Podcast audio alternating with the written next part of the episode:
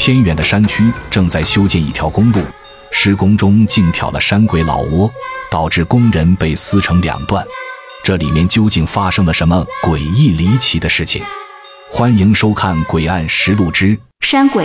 浓重的雾气笼罩在崎岖的山路上，这是天府之国山区特有的气候环境。此时，一辆汽车正沿着被雾气笼罩的山路缓缓地向前行驶。车上坐着的正是秦头和胡不凡，在当地刑警的带领下，前往附近的一个工地处理一件灵异案件。当胡不凡问起案件的细节，可刑警也无法说清楚事情的原委，因为这起恐怖案子的起源只有一条奇怪的通话录音。原来，这段时间山区里正在修建一条公路，由于施工地点位于山上。所以，山下建了一个指挥部，用于统筹施工调度。可就在今天早上，施工经理却突然接到一个挖掘机司机的电话。电话里，司机小马急促地向施工经理求救，似乎遇到了巨大的危险。而小马所说的危险，竟是遭遇了当地人传说的山鬼。突然，电话里传来小马的惨叫，紧接着电话随之挂断，似乎已经遭遇不测。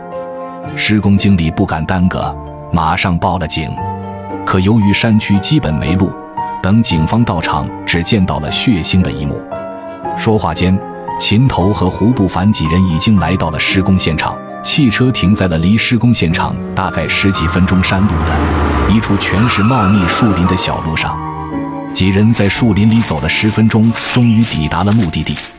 远处的迷雾里，隐隐约约地露出了台大型挖掘机。那台挖掘机正停在林中的空地上，挖斗上似乎挂着一团黑乎乎的东西，正随风摇摆。当秦头和胡不凡在刑警的带领下来到挖掘机前，这时两人才真正看清了那团黑影的真面目。那是个只剩下上半身的男性尸体，此时正挂在挖掘机的铲齿上。就在这时，林子里跑出两个手持钢筋的男子。正是留守工地的施工经理和一个工人，两人怕山鬼再次出现，便躲了起来，直到秦头几人的到来，才跑了出来。秦头并未理会两人的突然出现，依旧仔细地观察着现场的情况。此时，挖掘机的挡风玻璃已经完全破碎，挖掘机上到处是喷溅的血迹，而那尖锐的破碎玻璃上挂着很多布条和一些不知什么动物的毛发。在挖掘机挖掘的地方，有一个宽一米左右、深不见底的土洞。这时，当地刑警拿出了那段奇怪的通话录音，递给了秦头。秦头和胡不凡随即戴上了耳机，仔细地听了起来。虽然录音因为通话时信号的关系有些嘈杂，但两人依旧能够从录音里感受到当时的恐怖氛围。秦头听完录音。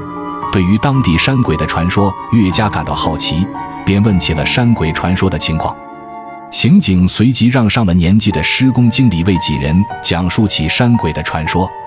原来，施工队在进驻这个山区后，就时常有工人见到疑似山鬼的东西。这东西全身是毛，住在地下洞穴里，极其凶猛，有时出现在林子里，有时闯进施工现场，破坏施工设备。施工经理告诉几人。他本人也曾看到过一次，那东西从树林里迅速地跑过，当时好几个人都看见了。想不到今天却出了事。秦头听完施工经理的描述，也无法完全判断事情的真相，但还是根据现有的证据，结合当地山鬼的传说，做起了分析。根据秦头分析，上午施工经理接到电话之前，司机正在施工现场操作挖掘机进行挖掘。可没想到，施工中却挖开了山鬼的地下洞穴。山鬼受到惊扰，狂躁地从地下爬了上来。见到这一幕的司机随即向施工经理拨打电话求救。此时，山鬼也十分狂暴地朝司机怒吼着发起了进攻。可封闭的挖掘机驾驶室阻挡了山鬼的进攻，因此玻璃上留下了许多划痕。当时司机见到这种情景。心里肯定十分紧张和害怕，而人在受到猛兽攻击时，如果无法逃脱，那就只有一种反应，那就是反击。而司机也自认为有这样的反击能力。所以司机当时用娴熟的操作技术，控制挖掘机开始对山鬼进行反击。司机操作挖斗对山鬼进行了猛烈的撞击，但这样的撞击虽然给山鬼造成了伤害，可并不致命。山鬼身体健壮，并未因撞击而影响到攻击能力，反而因此激发了山鬼凶猛的野性，开始对挖掘机进行了更加猛烈的进攻。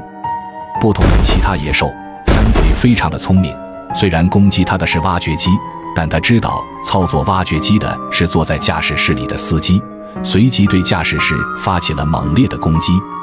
驾驶室的玻璃虽然经过强化。但在山鬼巨大力量的猛烈攻击下，还是破碎了。失去玻璃的保护，司机完全没有抵抗之力，被山鬼一把抓住，随后便被山鬼从驾驶室里拽扯了出来。山鬼爪子异常锋利，将司机抓出来后，一下子就将司机的身体撕成了两段。司机尸体少了的内脏，估计是被山鬼当场吃掉了，因为那些内脏现场并没有散落，也无法带走。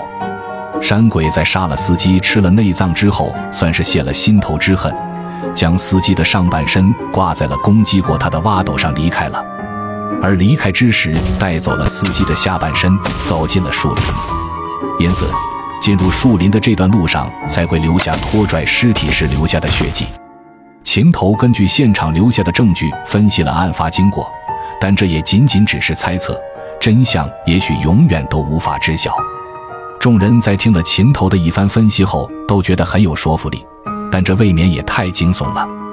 案件就此结束了，到现在也没有解释，只能按意外死亡处理了。但神秘的大山里究竟还有多少诡异之处，可能随着时间的推移会被我们一点点破解吧。